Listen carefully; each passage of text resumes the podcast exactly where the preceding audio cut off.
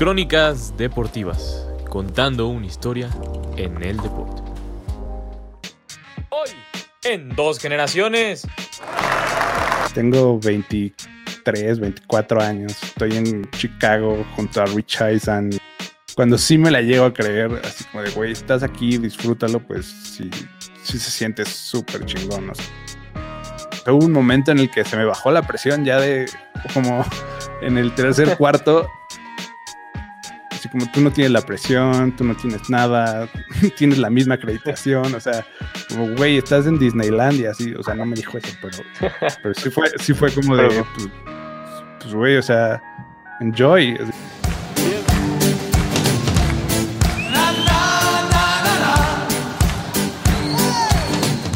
Bienvenidos a una semana más de entrevistas aquí en Dos Generaciones. Soy Alejandro Ayana y como siempre me acompaña Alex el Flaco Ayala. ¿Cómo estás, Flaco? Querido Ore, muchísimas gracias por la presentación. Estoy muy contento otra semana más de entrevistas y bueno, no puedo esperar a iniciar. Mira, otra vez seguimos en este modo NFL y ahora traigo al manager de contenidos de NFL México, Raúl Gutiérrez. ¿Cómo estás? Hola amigos, todo muy bien, muy bien. Muchas gracias por la invitación. Y mira, primero vamos a. Bueno, siempre queremos saber, te lo digo así en palabras burles, ¿cómo, cómo carajos empezó tu carrera en el deporte? ¿Qué fue lo primero que te gustó? O sea, ¿qué fue lo que te llamó la atención? Pues a mí desde chiquito me llamaban mucho la atención los deportes. Eh, mi papá practicó deportes aquí en México, mi abuelo también era muy aficionado a los deportes y pues yo creo que por eso empecé a, a, agarrarles mucho gusto. Este, mi familia siempre fue mucho de, fútbol americano. Mi abuelo no jugó, pero siempre fue un fan súper clavado del Politécnico. Iba a los juegos a, a al Estadio Azteca, cuando todavía jugaban en el Azteca, a Ciudad de los Deportes, el, Estadio Azul. Y pues mi papá sí decidió jugar y, él, y, él, jugó en Águilas Blancas en el Politécnico fue seleccionado nacional un par de veces y ganó eh, un campeonato.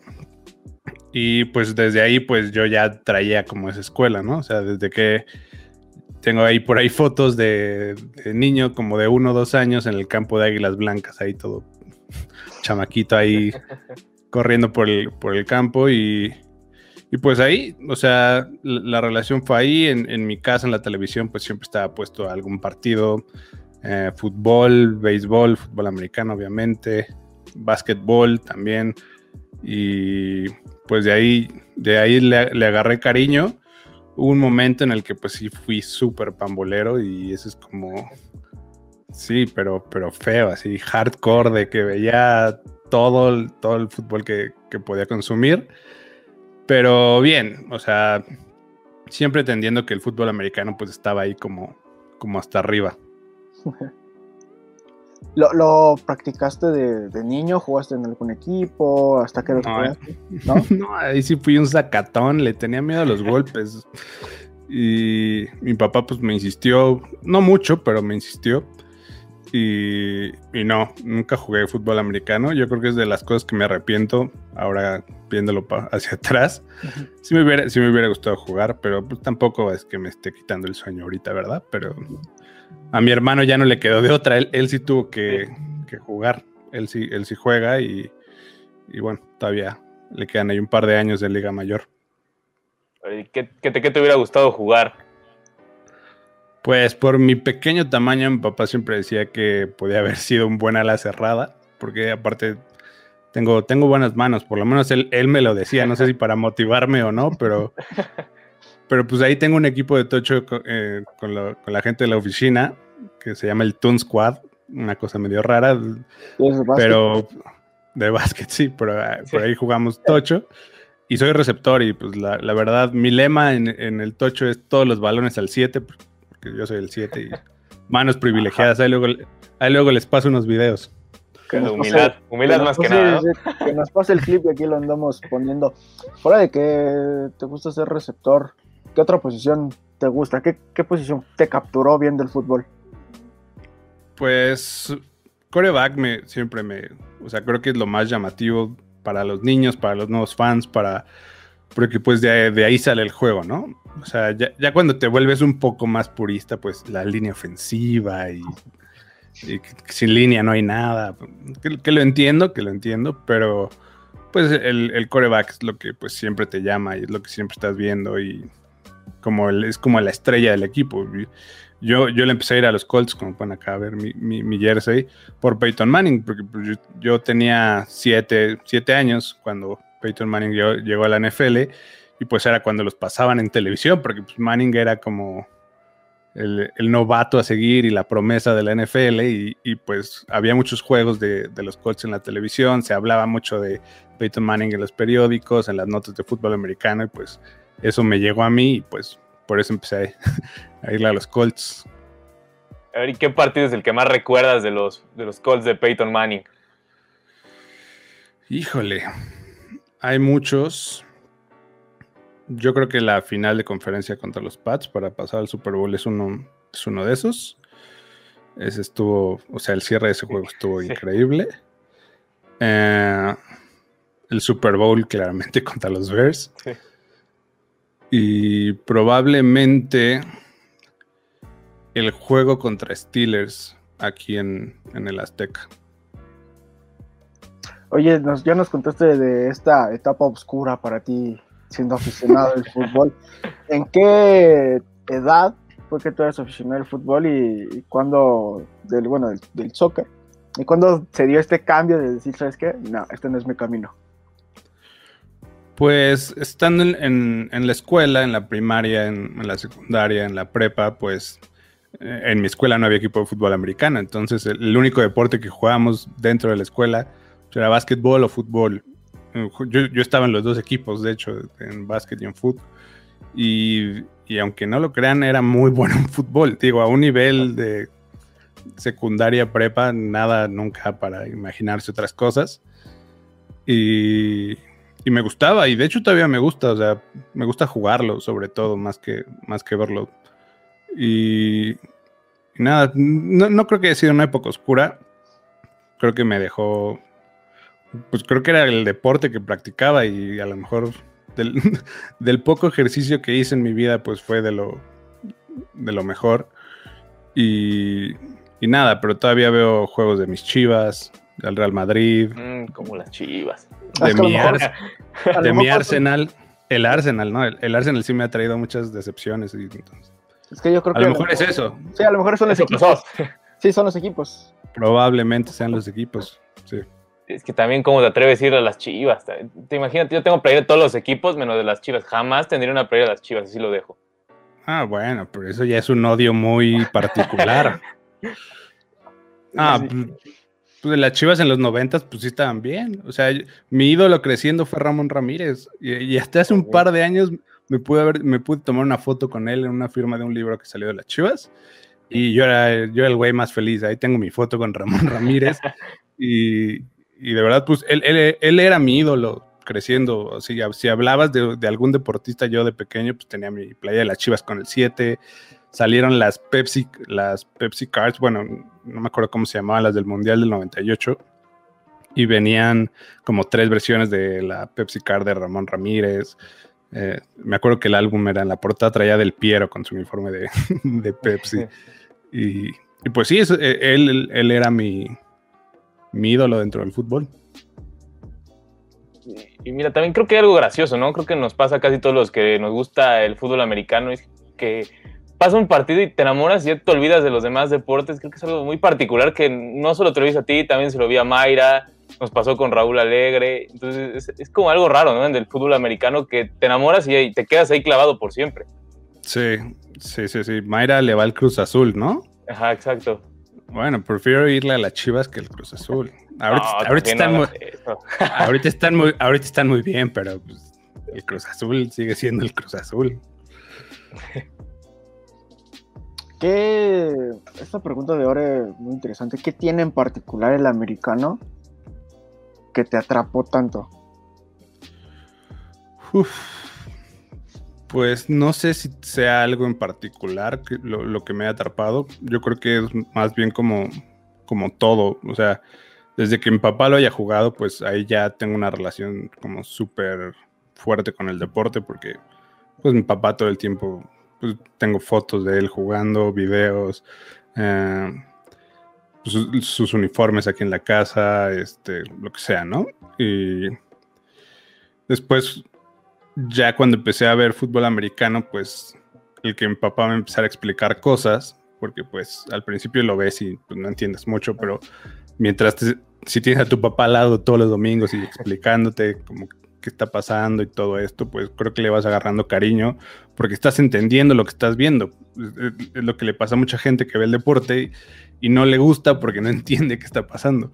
Pero si estás entendiendo, pues creo que ahí haces una conexión mucho más fuerte y es cuando le empiezas a agarrar amor al deporte.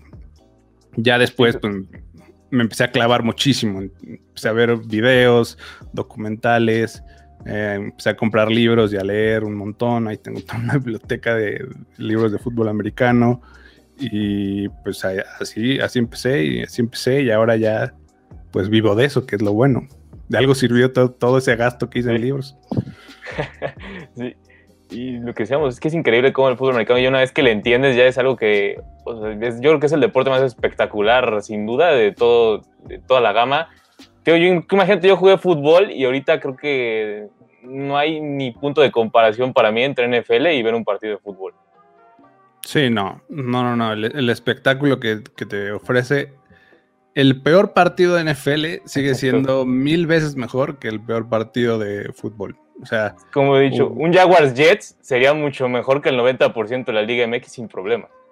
Claro, y cuando extrañas el fútbol, no extrañas un Puebla Mazatlán con todo el respeto que, me merecen. O sea, cuando extrañas el americano, aunque te pongan un Jaguars contra Cincinnati, lo, o sea, lo disfrutas porque sabes que son pocos los partidos que hay al año, entonces como que los disfrutas más. ¿Será por la misma estructura de la liga, de la NFL, lo que, la, lo que te obliga a tener un juego tan bueno? Pues probablemente sí. O sea, el que sean 17 semanas de temporada regular, bueno, ahora ya. Ya son. Sí, ya, ya, creció, pero creo que sí, sí le da un feeling diferente al fútbol, que fútbol hay todo el año. Y, creo que es algo que manejan muy bien los, los gringos, ¿no? Que tienen muy establecidas las fechas de sus deportes, que de alguna manera se llegan a empalmar, pero siempre como sabes qué tiempo le corresponde a cada uno y cuando está uno en playoffs, a lo mejor otro está empezando y ahí se van como campechaneando y, y la gente disfruta de todo y de lo mejor de cada deporte en su momento. Creo que es algo que tienen como muy bien posicionado allá y mira, has trabajado para casi todos los medios de, fútbol americano en el país. ¿Y cómo iniciaste eso? O sea, literal, o sea, cuando ves esto, literal trabajaste para todos. ¿Cómo empezaste esa trayectoria?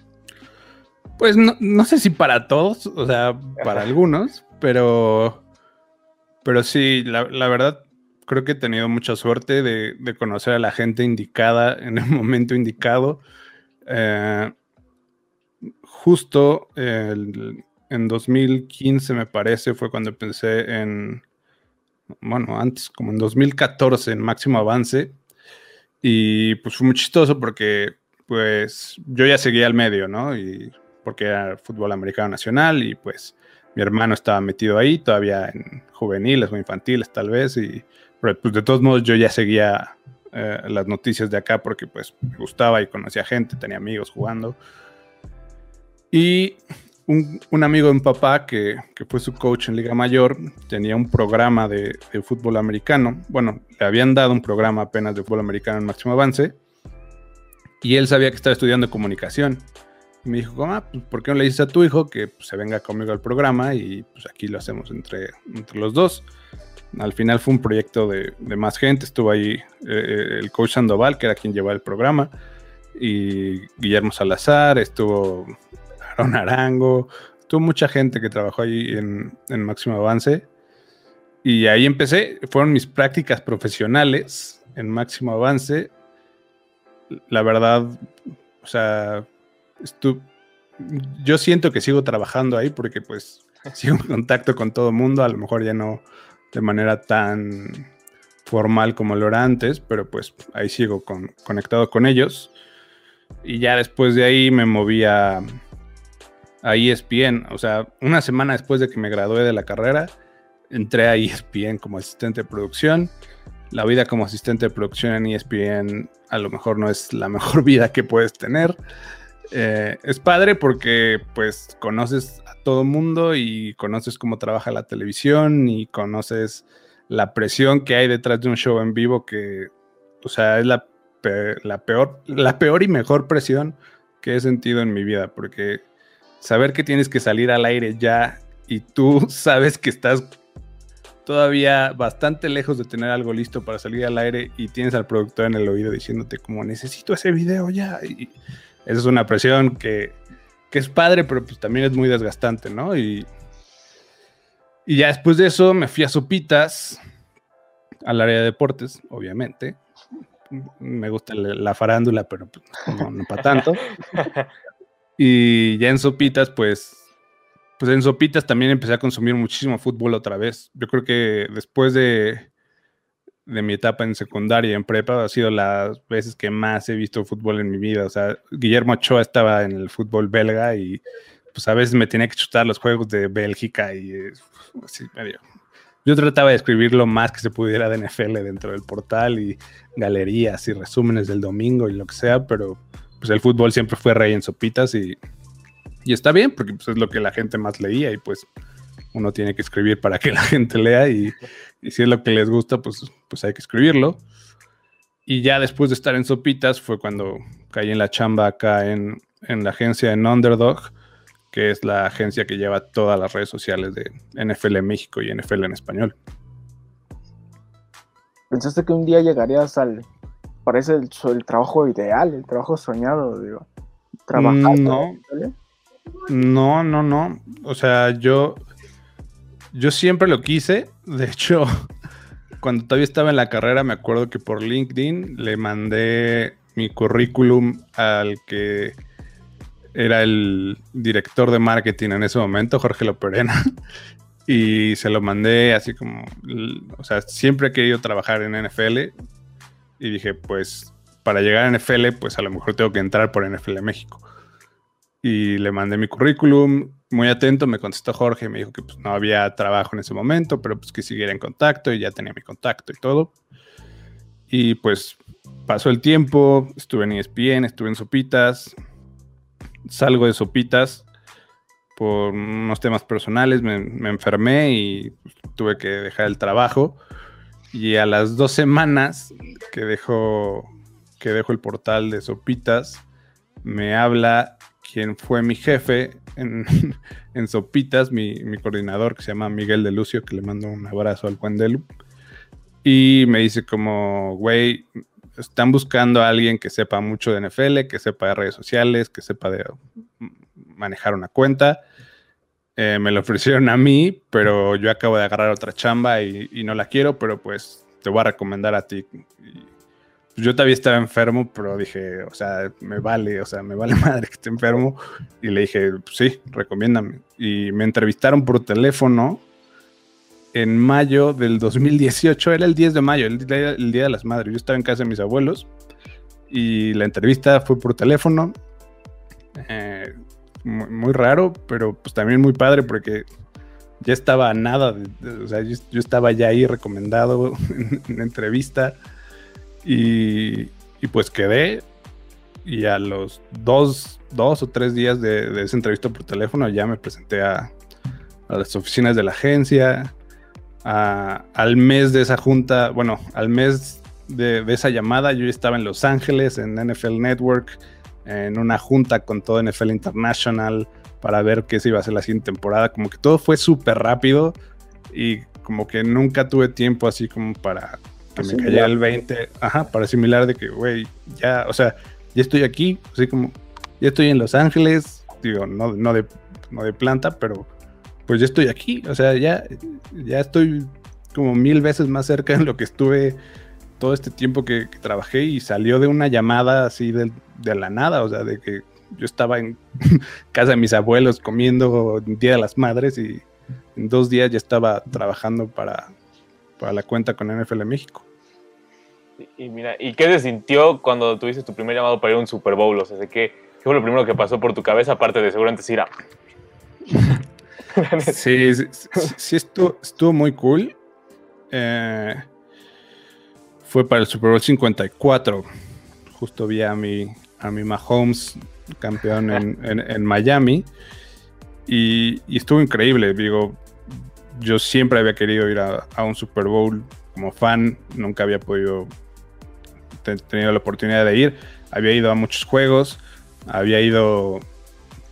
Bueno, había ido ya a un draft. En 2015 fui, fui al draft en Chicago y llegar al Super Bowl y estar toda la semana de cobertura en, en, la ciudad, bueno, en Miami en esta ocasión, pues fue una locura, o sea, porque estás en medio de todo, todo está pasando al mismo tiempo, ves a gente que en tu vida creíste tener a un metro, o sea, me acuerdo que vi a Bad Bunny en el estadio, por ejemplo, así, antes de que entrara el show del medio tiempo, o sea, o sea, cosas como de, güey, así, ahí, así como señalaba y como, ahí está Isa González, ahí está Pepito Pérez, o sea, como, y todos estaban alrededor, eh, en el, en el lugar donde vi el Super Bowl. Bueno, primero me habían mandado al press box con toda la prensa. Y a diferencia de lo que se pueden imaginar, el press box es un lugar creo que muy aburrido para ver un Super Bowl. Porque todo el mundo está sentado, callado, viendo o, viendo el campo o viendo el monitor, pero no hay ruido, o sea, no, no hay nada. Solamente hay reporteros, estaba, se podrían imaginar la cantidad de reporteros increíbles que estaban ahí. Estaba Peter King ahí sentado como a tres sillas de, las mías, estaban todos los de Around the NFL a, a mi izquierda, como que pura celebridad ahí, ¿no? Pero pues yo en realidad el día del Super Bowl ya no iba a cubrir nada, o sea, yo iba a levantar unas cuantas stories para mandar aquí a México y a ver el juego. Y al final del, juego íbamos a hacer un show, bueno, hicimos un show desde, desde el estadio y se acabó. Pero pues en el juego yo podía disfrutarlo como un fan y, y, y mi jefe dijo, pues vamos a bajarnos y nos bajamos como a un lounge así súper VIP que nadie nos dijo nada porque traíamos nuestros gafetes de, de acreditación y ahí vimos el juego y, o sea, Kay Adams estaba como a dos asientos de mí y pues estuvo increíble porque pues el show de medio tiempo ahí súper cerca, el partido, todo, todo, todo estuvo, todo estuvo magnífico en, en, mi primer Super Bowl, la verdad. Cuando llegué a México llegué destrozado porque, o sea, en la oficina me decían como, ay, güey, seguro vas a estar ahí echado en la playa y eh, no toqué la arena de Miami en ningún momento del viaje porque, o sea, no hay, no hay manera de, o sea, por lo menos si, o sea, si vas a trabajar no hay manera de, de parar ahí porque hay evento tras evento, tras evento, tras cobertura, tras todo y entre todos los shows que producimos allá, entre el contenido que fuimos a levantar y todo esto, pues no, no queda mucho tiempo para turistear, pero pero sí, de, verdad fue una experiencia muy, muy, muy cool.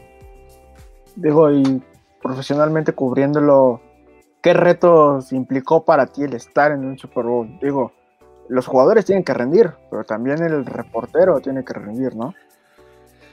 Sí, sí, como yo no iba tan en modo reportero, yo iba más como en modo producción, o sea, yo iba más a ayudar a, levantar los shows en vivo que tenemos para, para los canales de NFL, pues ya mi, chamba no era tanto de estar en contacto con jugadores o, o, sea, mi chamba era más como pues, ayudar en lo que se puede de producción y pues si yo tengo chance, pues te mando stories aquí a México para que ustedes la suban o les mando esta foto que tomé de Jimmy Garapolo o me acuerdo que en el día de medias, en el opening night, pues ahí sí pude como no tenía una responsabilidad mía mía, pues sí me puse a levantar historias así de...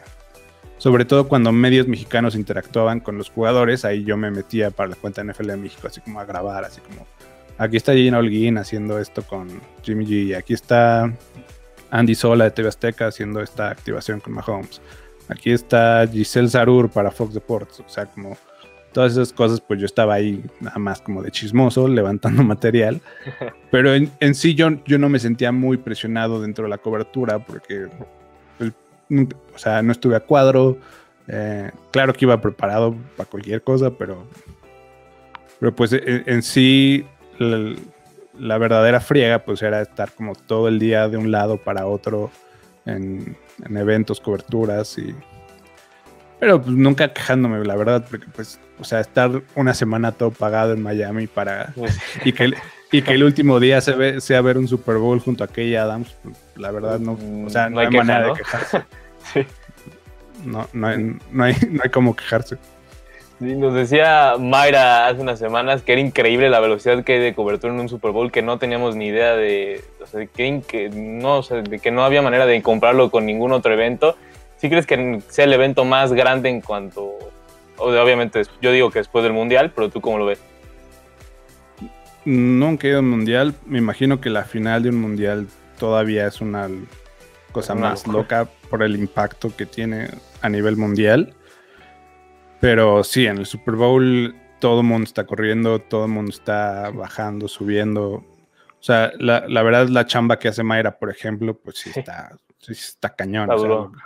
Mayra tiene que multiplicarse en el estadio para estar cubriendo todo y que no se le escape nada. Y yo no sé cómo le hace Mayra. O sea, de repente sale una entrevista con Jerry Rice así con Mayra y es como, wow, ¿en qué momento? ¿En qué momento? es como, ¿cómo le hiciste, Mayra? o sea, Mayra lo hace lo hace muy, muy bien. Y pues yo en el, estadio pues estaba tirando más rostro todavía que Mayra, pero... pero pues, o sea, siempre con la presión de que, pues, güey, tampoco se me puede ir nada a mí. O sea, sí estoy viendo el juego, pero pues tengo que estar al pendiente de qué están haciendo en México, eh, de qué están subiendo, que no, si ya se tardó algo en subir, o sea, como todas estas cosas, pues, o sea, sí estás ahí, pero también tienes que estar, pues, checando tu chamba, ¿no? No, no, no puedes terminar descuidando todo. Y después... Ah, no, que en donde sí, en donde sí corrí demasiado y donde sí estaba muy presionado fue en el Juego de México. O sea, en el Chargers Chiefs, ahí sí, o sea, ahí sí fue eh, subir, bajar, correr, tomar fotos, eh, ir a conferencia, regresar al campo. Ah, ya está hablando este güey, ahora vete a los lockers, ahora regrésate el internet en el Estadio Azteca pues no ayudaba mucho, entonces tenía que salirme del campo, subir, dejarles material, volver a bajar. o sea, hubo un momento en el que se me bajó la presión ya de como en el tercer cuarto le escribí a, a, Talía, que también es, la content manager, y le dije como, güey, me voy a desmayar, así como necesito, necesito agua o comida o lo que sea. Y ya bajaron dos personas de, NFL, que, de hecho bajó el vicepresidente de NFL International a dejarme comida y agua para que no me desmayara en el campo. Algo que es, una gran anécdota, pero, o sea, llegué al estadio junto a, la, a las 12, una de la tarde, y pues eran las no sé qué, qué hora había, hayan sido como el tercer cuarto del, juego y pues yo había comido cualquier cosa y pues había estado parado todo el día corriendo y pues ya en el tercer cuarto que ya estás como un poco más en ritmo, pero ya estás destruido, yo ya no sentía las piernas, pues ya sí me pasó factura, pero pues igual, sin, sin quejarme, ¿no? Pues, estaba, estaba en la cancha de la Azteca viendo a Mahomes, o sea, tampoco podía estar ahí chillando. Sí, la, recompensa es más, me imagino, siempre. Sí, muchísimo, muchísimo. Eh, siempre, o sea, siempre acabas los eventos como destrozado, pero pues la verdad yo, he terminado contento siempre, ya sea desde un evento en un Cinemex para una premiere de Monday Night o lo que sea, o un juego en México, el Super Bowl, o la siguiente semana me, me voy a me voy a Cleveland y pues siempre pues, con la idea de ir a chambear mucho, pero pues también a disfrutarlo, ¿no? O sea, siempre que estoy en esos eventos es como de, güey, o sea, estoy aquí gratis, me están pagando por venir, es como, o sea, no hay manera en la que yo me pueda quejar de esto, así como estoy en, y, y creo que, pues sí, o sea, sí es un dream job y a veces pues pues no me la creo todavía de que estoy aquí.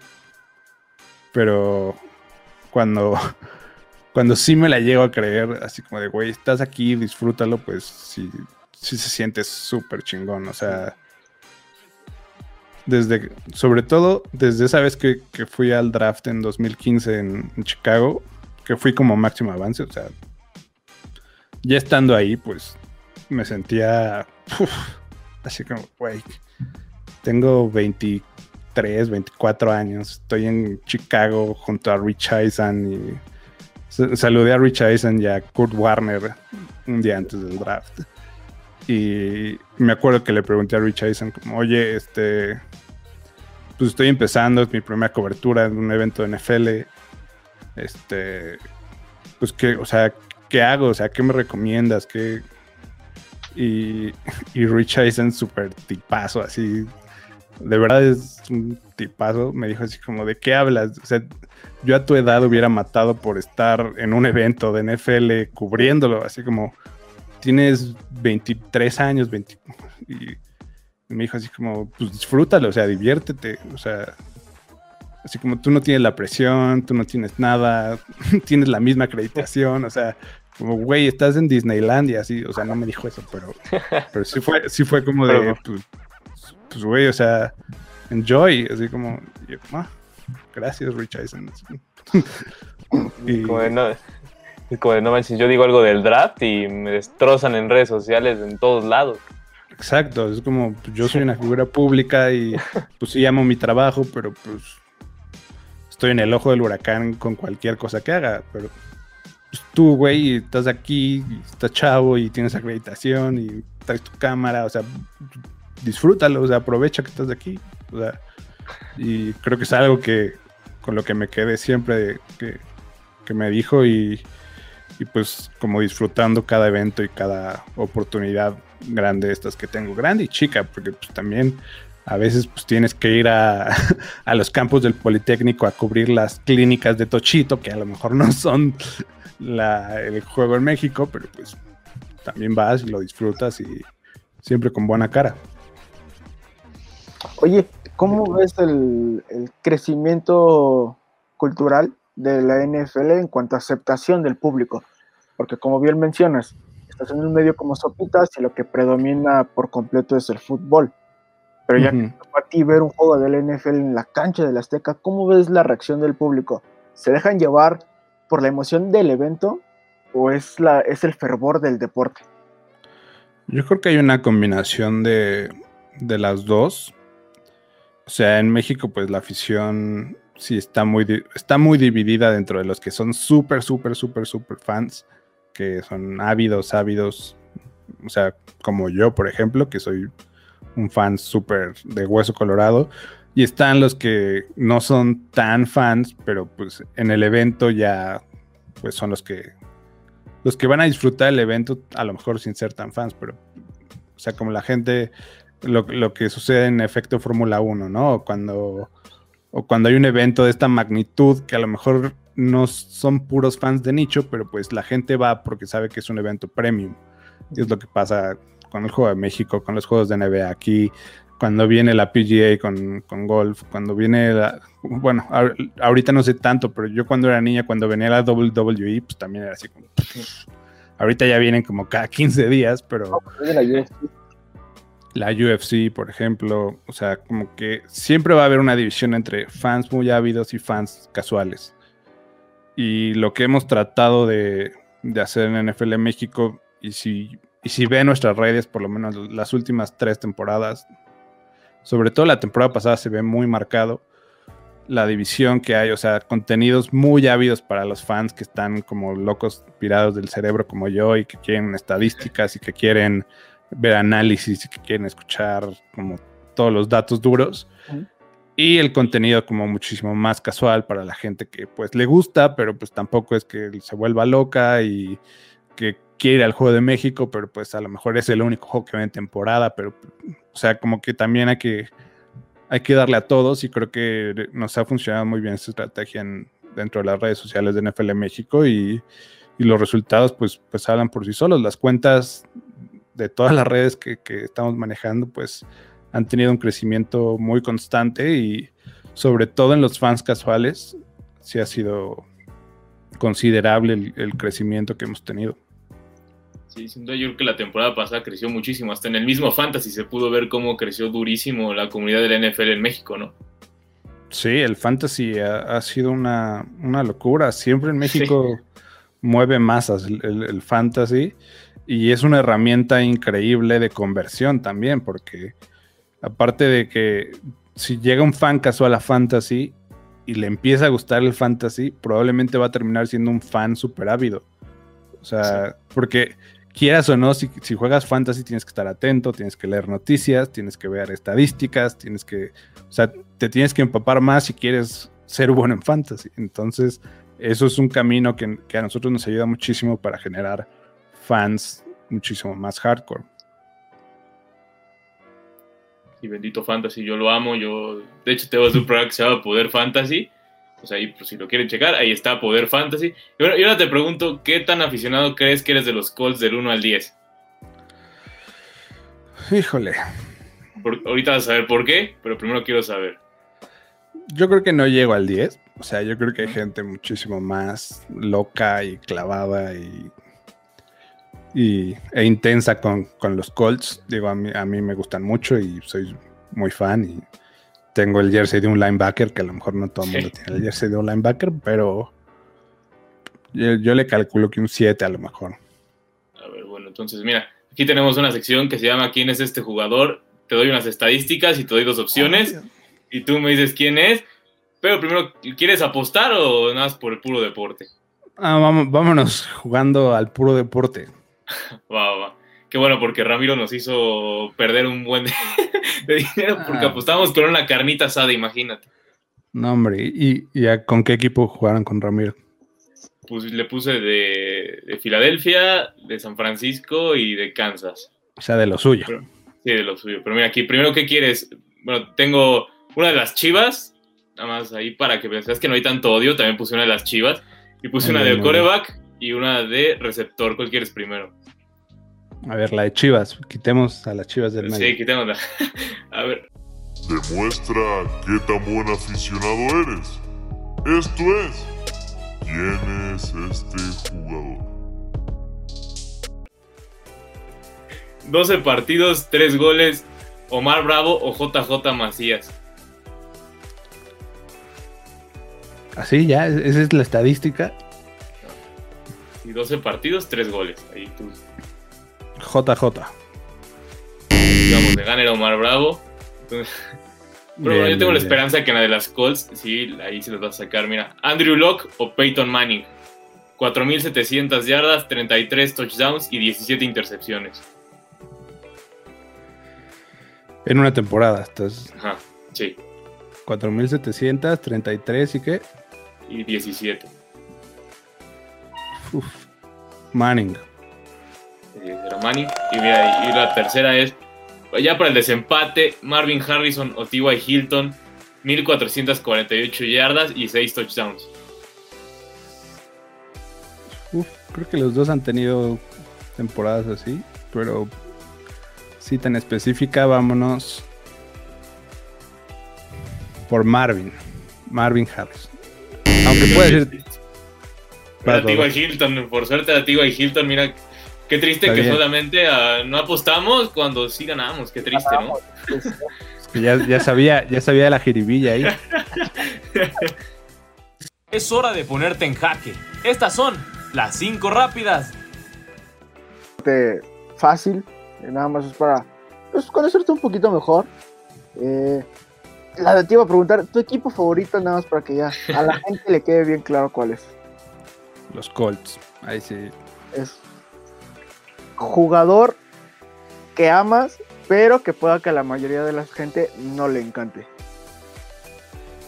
Jugador que. Hilton, probablemente. Sí. Tengo, tengo una discusión muy, muy fuerte todos los años con Jorge Pérez Polanco, un, un amigo eh, con el que estudié y con el, también súper fan de los deportes. Y esa siempre ha sido una discusión, una discusión. Yo siempre he dicho que T.Y. Hilton es mejor que Devante Parker y y él no está de acuerdo conmigo y a lo mejor mucha gente tampoco, pero creo que los números respaldan a Hilton. Bueno, Hilton con Locke ahorita ya. Sí, Hilton con Locke, eso te iba a decir. La que sigue es su película favorita. Uf. gusta mucho el cine?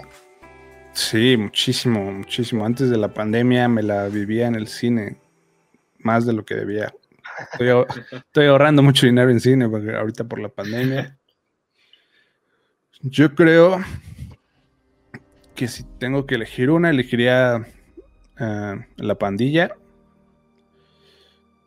y Duelo de Titanes, seguramente. Duelo de Titanes. Y creo que este también es muy obvia. Tu mejor experiencia trabajando en la NFL. No es tan obvia, ¿eh? ¿eh? El otro día, no. Yo creo que fue el draft de 2015, porque fue el primer evento que cubrí para. O sea, que cubrí de NFL. O sea, el Super Bowl, pues claro que fue una locura y una gozadera, pero como que siempre le tengo mucho cariño al, primer evento, pues porque yo también estaba graduado y estaba ahí en el draft. Y ahora la contraparte.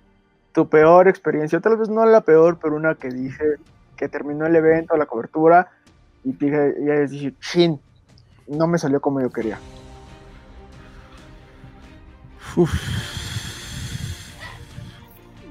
No sé, dentro de NFL no, no sé, porque tampoco he ido a tantos eventos, o sea, al Super Bowl y a un Mexico Game, porque he tenido la mala fortuna de que desde que entré a la agencia no hubo Mexico Game un año, por lo que ya saben del concierto y, el césped.